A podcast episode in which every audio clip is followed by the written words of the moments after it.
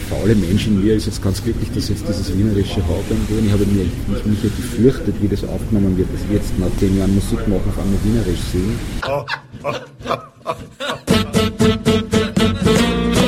Kultur, Kultur Viertelstunde.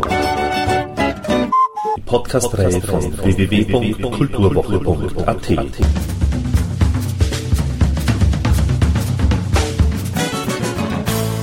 Präsentiert von Manfred Horak. Vom Polizeireporter zum Literaten zum Singer-Songwriter. Ernst Molden sprach mit mir über seinen bisherigen Karriereverlauf und er machte sich im Gespräch Gedanken über die wiedererstarkte österreichische Musikerszene im Songwriting-Bereich.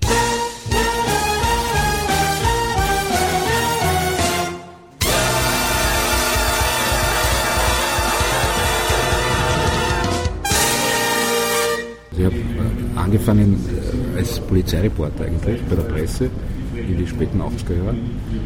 Ähm, das ist sozusagen das Einzige, was ich gelernt habe, richtig. Und ist, was mir bis heute auch nützt, weil ähm, man lernt dann so eine Beobachtungsgabe für das unmittelbar nächstliegende. Das setze ich in allen Sparten, in denen ich tätig bin, bis heute ein.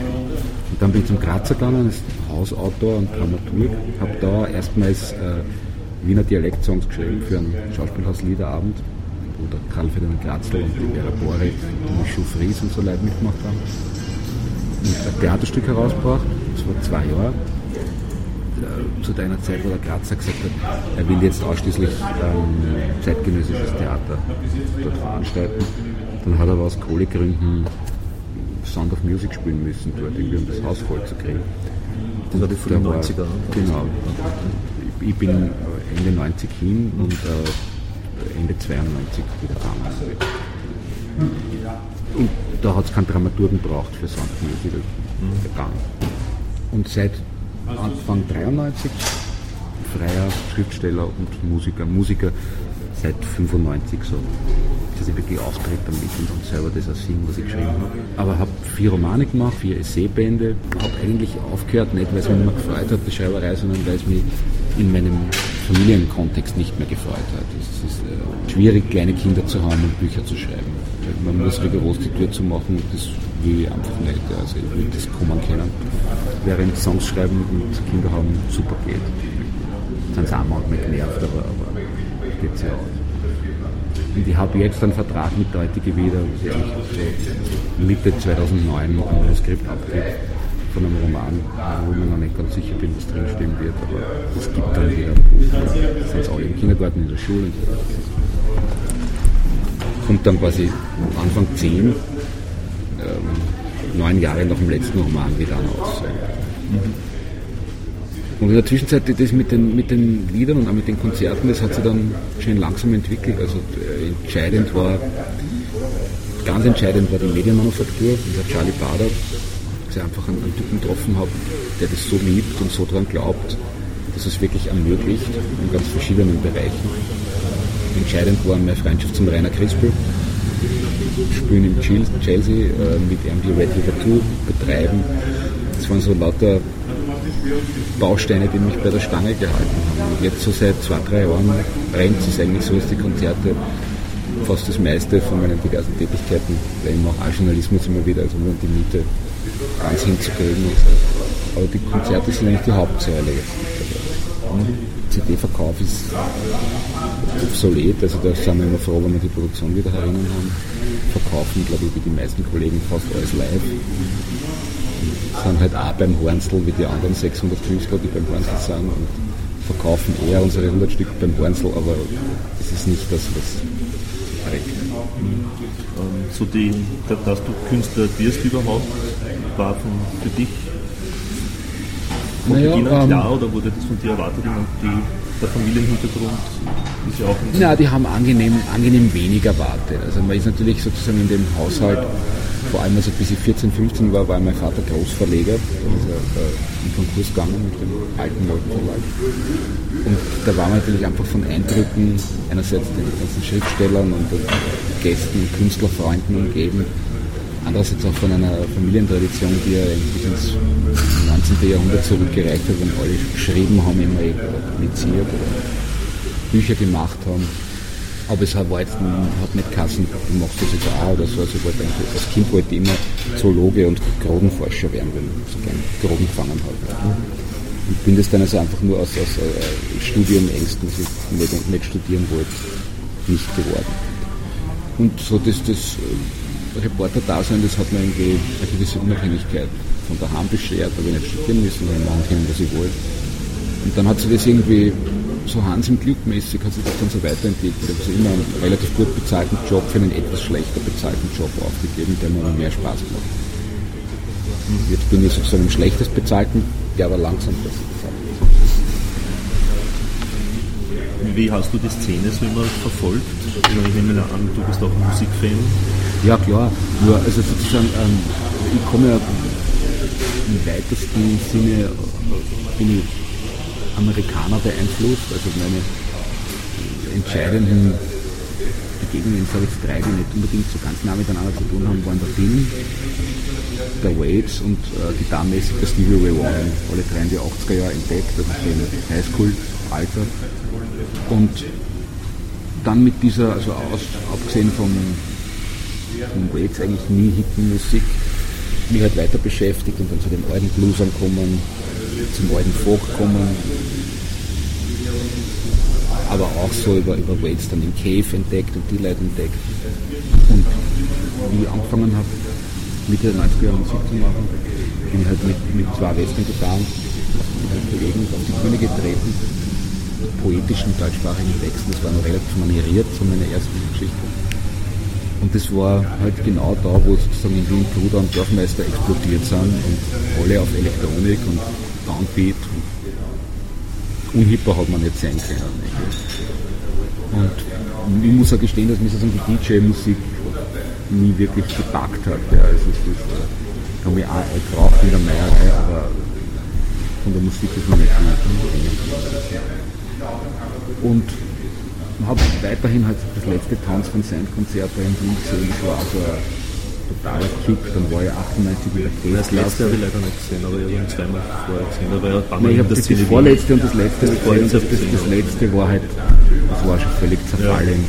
Ja. Das vorletzte war auch schon, glaube ich. Ja, war auch vielleicht was auch das letzte. Aber trotzdem mit, mit kostbaren Momenten drin irgendwie, mhm. aber halt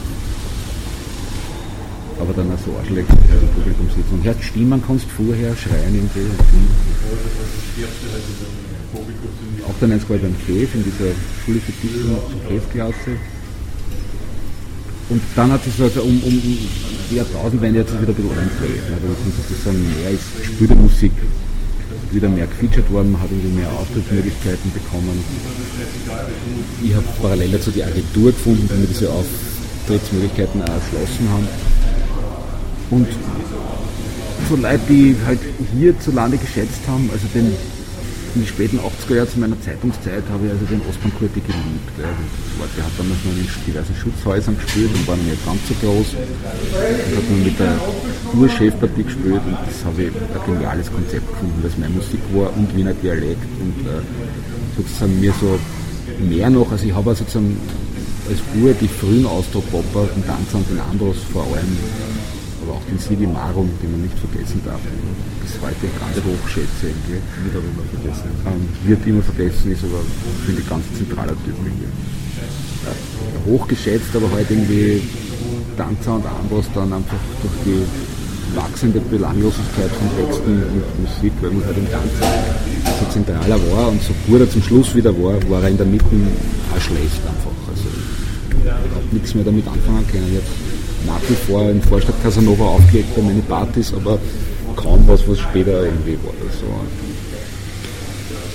Und beim Kurti habe ich dann wieder gedacht, also das geht einfach und das Wienerische ist so eine Popsprache. Also das, das, man das, aber auf der anderen Seite habe ich dann trotzdem auf Hochdeutsch angefangen zu arbeiten, weil ich einfach an den Austro-Pop-Resten nicht ansteifen wollte. Also da schon, da kam natürlich der Heller-Vergleich, der mich jetzt auch nicht so glücklich gemacht hat, obwohl ich beim Heller auch schon unterscheidet zwischen ein paar ganz wichtigen Sachen, die er hat und sehr vielen unnötigen Sachen, die er hat. Und der Dialekt ist eigentlich jetzt über einen Auftrag von Willi, also dann ist sozusagen mein alter Hero, haben wir uns kennengelernt bei Toast und Rad, über die Bubenlieder. Mozart Geschreiber Nummer und das war die Hammerschnitt, die er auch spielt jetzt seiner Band. Und dann habe ich für das No Cash, No Hope letztes Jahr einen Cash-Song übersetzt und das ist so geschwind gegangen, dass ich dann geschwind vor zwölf andere so ist das. Das heißt, das gibt man ab. Genau. Und jetzt gibt es schon, also seit Mai arbeite ich wieder an neuen Material. Jetzt gibt es zehn neue Songs, die alle im Dialekt sind, aber von mir. Das wird das nächste, das ist der nächste Zyklus, wo noch ein, zwei Sachen vielleicht dazukommen. Also ich habe noch fünf, sechs mehr, aber zehn sind einmal fertig und die passen sehr gut zusammen und schauen wie die anderen da gehen. Und gleichzeitig ist der Walter Salter fixes Bandmitglied bei mir geworden. Also der ist jetzt live und die ganze Band spielt immer dabei, zu zweit spielen wir recht oft. Also es es rückt ein Stück näher zu Wien vom, vom Sound her. Sozusagen von den Inhalten war es eh immer mitten in Wien drin, aber es. Gut, wenn man in Wien lebt, kann man ja fast nicht anders. Ja, nein, es ist, äh, aber bei mir ist es gar nicht so, ich bin jetzt gar nicht so, so so der Wien-Junkie, wie ich immer dargestellt werde, sondern es ist eher so, dass ich prinzipiell, wo immer ich auch bin, ich habe also so vor 10, 15 Jahren, bevor wir Kinder gekriegt haben, mit meiner Frau und auch allein jetzt lange Reisen gemacht, war halt so in Mittelamerika, war ein ganzes Jahr am Balkan mir herumdrehen und habe dort aber auch immer sozusagen das ähm, verarbeitet, was mir am nächsten war. Die, ich jetzt die und schreibe was über die oder ich den Billard ist, aber ich werde jetzt nicht da sitzen und irgendwie was über New York schreiben. Es geht immer um die nächste Umgebung, weil es mir halt am meisten ankrebelt. Und jetzt merke ich halt, ich habe mir wirklich an dem, an dem Hochsprachlichen habe ich mir abgearbeitet. Weil deutsche Hochsprache ist per se nicht, nicht ein groovy Medium. Ja, also brauche ich circa drei bis viermal so lang für Strophen, bis die irgendwie auf der Musik sitzt, wie wenn du es auf Wienerisch nimmst. Du kannst alles dehnen, du kannst alles biegen, es ist wie flüssiges Metall, die Sprache. Ja. Und es biegt dann so schön. Und außerdem hat es Vokale, so kurze Wörter, höchstens zwei Silben. Äh, allein durch das Wort gegangen, unmöglich zu singen. Ne. Das passt dir ein, aber du musst das singen, weil es kommt oft vor in Inhalten. Ja. Aber ich, ich stehe eher auf meine Hochdeutschen Sachen. Ich schreibe wieder hochdeutsche Sachen. Jetzt bisschen wie zwei, drei Texte mal gemacht. Aber der faule Mensch in mir ist jetzt ganz glücklich, dass ich jetzt dieses Wienerische habe irgendwo. Ich habe mich, ja gefürchtet, wie das aufgenommen wird, dass wir jetzt nach zehn Jahren Musik machen, auf einmal Wienerisch singen. Wir waren aber alle ganz glücklich. Also das ist äh, zwar hier und sogar bei den bei Deutschland-Ausflügen auch. Ja. Ja, vielleicht, weil es eben nicht nur eine exotische Sprache ist, sondern doch auch irgendwie eine Sprache, die ja mehr oder weniger am Aussterben ist, also man es jetzt umlegt auf, die, auf das, was man im Radio so hört oder so. Ne? Ja, da kommt das Innerische kaum vor. In der Schule darf man so kaum reden, als Schüler oder so. Und sie, reden, sie reden ja alle, also sie, sie reden ja alle wie im deutschen Fernsehen zum Teil. Und, aber dann hast du trotzdem bei den Konzerten habe ich so eine Gruppe von wachsende Gruppe von 20 bis 25-Jährigen. Die sind total glücklich über die Dialektsachen. Die sind den vorigen Konzerte gekommen, jetzt kommen sie zu jedem Ding und sagen, ja, jetzt, die haben halt immer die alten Ambusplatten gehört und jetzt gibt es da was Neues und Ding. Also, es ist eh, also. Und dann hörst du aber halt irgendwie die, die wenn du da Jonas Goldbaum anhörst, dann klingen die einfach wie Hamburger Schule. Ja. Und es ist so, es ist ja sozusagen im Indie-Bereich gibt es äh, eine Art Casting-Pop-Mainstream-Geschichte, wo man so sein muss, weil so ist quasi die Szene. Wie die halt irgendwie groß waren, sind also die Deutschen, der Degenhardt und die Leute, da war die gesamte Kunstszene extrem im politischen Diskurs involviert. Ja. Ähm, aber das ist ja jetzt auch, dadurch, dass in österreichischer Musik zum Beispiel in Österreich nicht gespielt wird, ist das, das ist ja ein politisches Thema. Ja, aber sozusagen Weil in die, ja in, die, in die 60er, in die 60er Jahre ist es den Songwritern darum gegangen, ja, ja, die Nazi-Generation äh, zu fällen und äh, gegen die Spießigkeit der gesamten Gesellschaft anzusingen. Und heute zu sagen, also meine politische Tätigkeit ist zu schauen, dass ich mehr im Radio gespielt habe, ist sozusagen, das ist noch nicht die Politik. Ich finde auch nicht, ich finde auch diesen Protest-Song Contest ein großes Missverständnis. Ja. Das ist in Wahrheit die Verlängerung der Spaßkultur mit anderen Mitteln. Also das meiste. Ja. Also das ist alles ironisch und alles irgendwie hey, lustig und so. Das hat sozusagen mit, mit angriffiger oder, oder auch wirkungsvoller Politik nichts zu tun. Ich den Rabenhof prinzipiell schätze, äh, kann ich mit der Veranstaltung überhaupt nichts anfangen. Die fragen, wir haben ja gesagt, wir die Jury, wir haben uns schon teilnehmen, wir sind klar. Aber, also, es ist halt prinzipiell der Künstler heute im Vergleich zu den 60er oder 70er Jahren in einer viel eskap äh, eskapistischeren Position. Ja, also es ist eigentlich, äh, es gibt zwei Möglichkeiten, man geht auf die Ironieebene oder man geht in den Elfenbeinturm. Ähm, der Künstler, der jetzt da sitzt auf der Straße steht und sagt, schaut sich an als Arschlöcher, ich sage euch jetzt, was richtig geht, ist aufgrund auch der Medienrealität, die wir haben, schwer vorstellbar. Bei mir ist es halt so, dass ich sozusagen, ich sehe mich als Geschichtenerzähler und meine Geschichten sind dann schon in sich auch, also wenn man jetzt zum Beispiel nimmt den Fleischhauer oder die Eiserne Hand, auch Wien, das sind politische äh, Songs in einer Art, in denen sie zwar private Geschichten thematisieren, die aber auch sozusagen für eine gesellschaftliche Realität stehen. Und wenn man jetzt sozusagen sich emotionell in die Geschichten einlegen kann, ähm, kommt man merklich oder unmerklich möglicherweise auch politisch woanders hin. Ja. Aber ich meine, wer möchte ein Lied für oder gegen die SPÖ schreiben? Mit welchen Worten? Welcher Musik? Also es ist jetzt bei, bei vorn, bei der Arbeit, habe ich sozusagen der Typ, der vorn singt, diese Übersetzungen. Bin weniger ich, sondern das ist so ein circa gleichaltriger Typ, der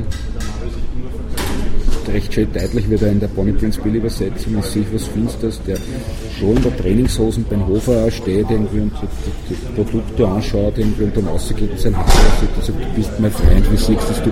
Also das ist so ein Typ, der kennt auch BZÖ wählen irgendwie, entdeckt aber durch die Singerei sozusagen eh das Herz am richtigen Fleck. Ja.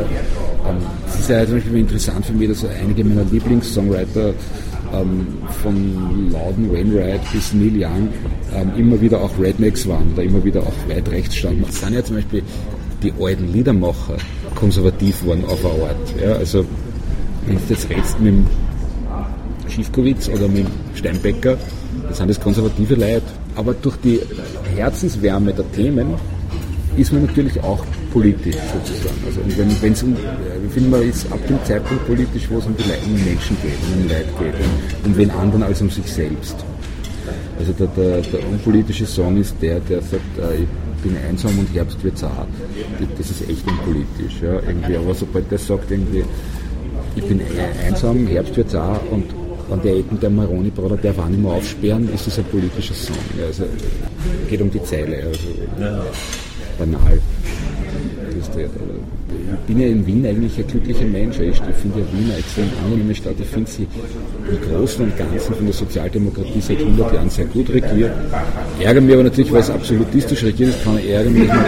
Ich weiß, das Strache Arschloch und äh, ärgere mich jedes Mal kurz, wenn ich an der FPÖ-Zentrale da vorbeigehe. Äh, aber es betrifft mich nicht, weil er regiert nicht. Es ist, äh, das ist Wien ist eine Monarchie, der Häuptling ist der Kaiser und ich muss mir einen Kaiser aufreiben. Ja, also, obwohl ich prinzipiell äh, eh finde, Kaiser ist schon gut, Gottes Gnade und so, aber das und das ist scheiße. Ja. Nur, wenn du das direkt in Songs packst, ähm, fürchte ich, zum, ich mit meinem Rüstzeug könnte das nicht tun, direkt ohne banal zu werden. Thank you and good night.